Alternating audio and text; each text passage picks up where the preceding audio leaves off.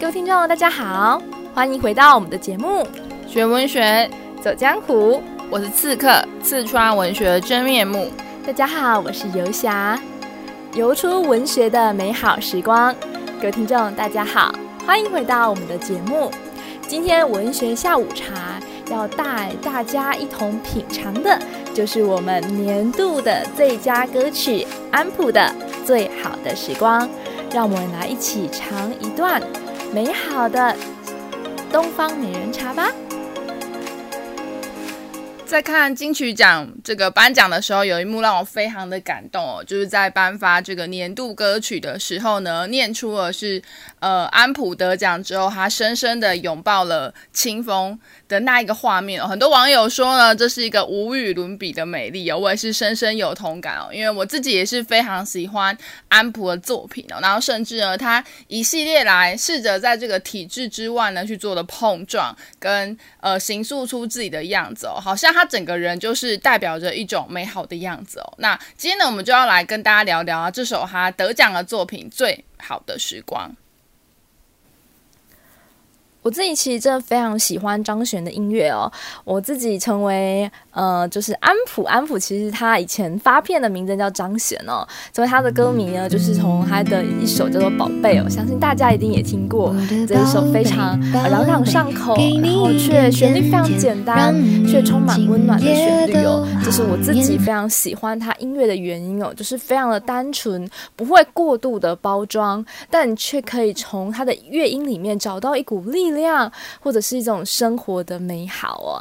那今天我们要介绍这首歌呢，其实也是跟就是张悬啊、安普啊，他的我觉得他的本身的个性是非常相符的哦。然后呢，我希望透过这首歌的歌词，也能够带领听众去安慰，或者是给你生活充满着力量，让你生活呢能够重新的再现原本的活力，或者是幸福。好，那在呃安普。叫安普之前呢，他其实就叫张悬哦。那张悬呢，他其实一开始是因为就是刚刚这个刺客讲的《宝贝》这一首歌呢，这个拥有极高的这个知名度哦。那他其实在这个十年前发发行的专辑叫做《神的游戏》哦，奠定了他在华语流行乐坛的地位哦。那其实里面有蛮多脍炙人口的歌曲啊，像是呃关于我爱你啊，或者是焰火啊，哦玫瑰色的你啊，这些都其实充满了就是感情，然后也带也。这个有一点呢，呃，有这种独立乐团制作的氛围哦。那其实这十几年来已经过去哦，其实呃，张悬到安普之后呢，他的视野、他的维度呢，反而更宽了。然后他依然呢，忠于个人去做创作，那也。坚定地表达他对于社会、对于政治、对于这个环境的关怀哦，所以呢，他的音乐跟可能我一般听到音乐会非常的不一样。所以我每一次听到安普的作品，都会有一种呃战动的感觉，因为我觉得很像是直击灵魂的一种歌唱哦，会让人家觉得非常的感动。好，接下来就让我们直接来介绍他的歌词。然后呢，在介绍歌词之前，我们会先放十秒钟的他的一个旋律哦，给大家进入这个状况哦。最好的时光出现了吗？有人曾爱过你，你有过怀疑否认和伪装的伤。昨天的烦恼，今天想开了吗？喜欢的人，他们留在心底，还是依偎在我身旁？每一天离开了家，在回去时。有没有新的挣扎？一万个问题里，什么是最简单的回答？有过的心愿，如今是现实还是幻想？成长后来是礼物，或只是美丽的包装？记忆中的青春，梦里仍然像是盛夏的扶桑。亲爱的，你想念我吗？亲爱的，你想念自己吗？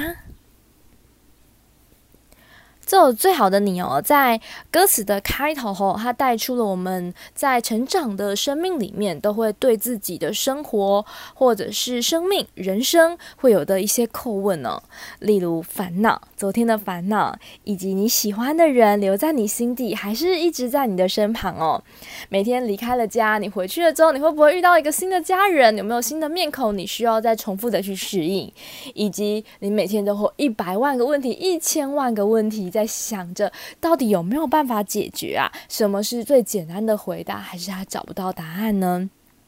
我们都有过心愿，那究竟是我们自己的幻想还是现实？那成长到底对我们而言是真的美好的礼物，还是只是美丽的包装？我们后来在成长的过程中会发现，诶，一切都是假的，成长不如你预期的那么的美好哦。那。像我觉得我自己最喜欢的这段话，就是呢，记忆中的青春梦里仍像盛夏的扶桑哦，就是青春对我们而言，也许已经是记忆中的了。对，也许你正值青春哦，那它呢，是不是能像盛夏的扶桑花？像大家都看过扶桑花，是非常的漂亮、热情而美丽哦。那它仿佛就是青春，但是。只是梦里的，因为我们真实的青春有这么的美好吗？还是它已经过去了？这个其实呃，这个呃，作词者他想要询问，他认为大家在这人生之中都会有的困境跟烦恼哦。我们都会在烦恼着会不会我们的青春就是没有这么的美好，或者我们的青春这么美好的青春已经过去了。那盛夏跟扶桑花期都是代表着热情、美好的那个。意象在哦，啊，这个意象非常的好，我觉得这个歌词非常的美哦。好，最后是两个呃，就是呃两个类别的句型，我自己非常的喜欢。他讲：“亲爱的你，想念我吗？亲爱的你，想念自己吗？”我们很常会询问别人：“哎，你在想我吗？”那请问你有想过你自己吗？我们有没有一段时间可以回归到自我，让自我去沉静下来？那我相信你在听张悬、你在听安普的这首歌的时候，其实就是让你自己去想念自己最美好的时光哦。好，接下来我们来进入到后面的歌词哦。最好的时光出现了吗？有人曾爱过你，你有过怀疑、否认和伪装的伤，而你爱过了啊！所有梦寐以求的代价，觉悟、留恋和坚强，最好的时光哪儿还有啊？后来你在天涯，我珍藏起我曾描绘过的远方。好的，还会有吗？我还能再见你吗？说出后才懂得要说的话，聊起后来才知道想说的话。好，带出了一连串生命的叩问完之后，第二段呢，它就回归到我们这张歌词的主题哦，在讲的就是呢，最好的时光，他就开始问出了最重要的问题，叫做最好的时光到底出现了吗？究竟有没有人爱过你呢？还是你有没有否呃，你有没有怀疑、否认、伪装的伤？就是相信大家最好的时光，其实我们都没有办法确定到底有没有出现过了，但是我们都曾经受过伤。好，而你爱过了呀。接下来是作者，就是对，也许是作者对他自己说的话，也是对我们说的话，所以你也可以对自己这样子说，就是也许没有人爱过你，但是你爱过了呀。爱这个字不是在不不只是代表，就是别人要。你要占有一个人，或者是别人要爱你，爱我觉得最重要的是付出。我不知道大家有没有听过一个呃犹太人哲学家讲过一句话，我自己觉得他这个定义爱非常的好。他认为的爱有分两种爱，一个是 fish love，就是鱼之爱；一个是 true love，一个是真爱。那什么是真爱跟 fish love 的差异呢？就是鱼之爱跟真爱。鱼之爱的话，就是我们想要吃掉它，我们想要占有它，我们希望能够从这个鱼身上得到一些美味的感受，得到一些呃，就是真正营养能量。那这是我们去希望夺得的，从它身上夺得的。那他认为这不是真爱，因为对这只鱼来讲没有什么好处。这样可以吗？就是我们这不讲，呃，真正的爱其实是付出，所以这边其实他在讲的就是回归到我们有没有真的了解自己，我们有没有真的知道什么是最好的？那爱就不是这样子吗？就是你爱过了，你付出过了，那这样才就是最好的，就是最美的了，这就是 true love。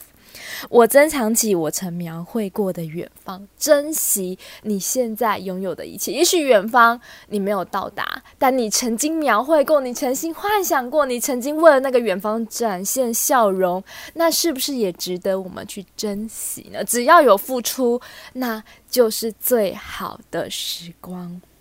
好好的，还会有吗？到底？最后，作者在回回在也许在询问他自己吧，那也许在替我们每个人去询问哦，到底还会有更好的时光出现吗？然后我还能再见你吗？我还能够再见那个我想念、我最喜欢的那一个人吗？说出来才懂要说的话，有些话你没有说出来，其实，在你心里，其实你反而是没有办法去真正了解的。当你真的说出来，你才能够不断的剖析你内心到底真实的感受是什么。你没有去诉说，你没有去挖你的内心，其实你永远都不知道你自己想的是什么。所以，我觉得这句话也讲得非常的好。说出来的时候，我们有的时候才真正的懂得自己到底想要什么，到底要。要说什么？最后最后一句话，我觉得很有趣哦。他说：“聊起以后才知道想说的话，就是呢，要跟别人聊起来了，或者是呃，就呃一段时间过后，我们再次聊起了这个话题，我们才知道我们真正想要说的话是什么。就是过一段时间沉淀之后，或者是跟某些人聊起过后，了解某些事情之后，我们才能够真正知道什么是。”最好的时光，什么是最美好的？这个是我觉得这首歌我自己非常的有感触，然后也希望呢，各位听众可以去聆听一下这首歌，让你的生命充满最好的时光。再见你吗？说出后来才懂要说的话。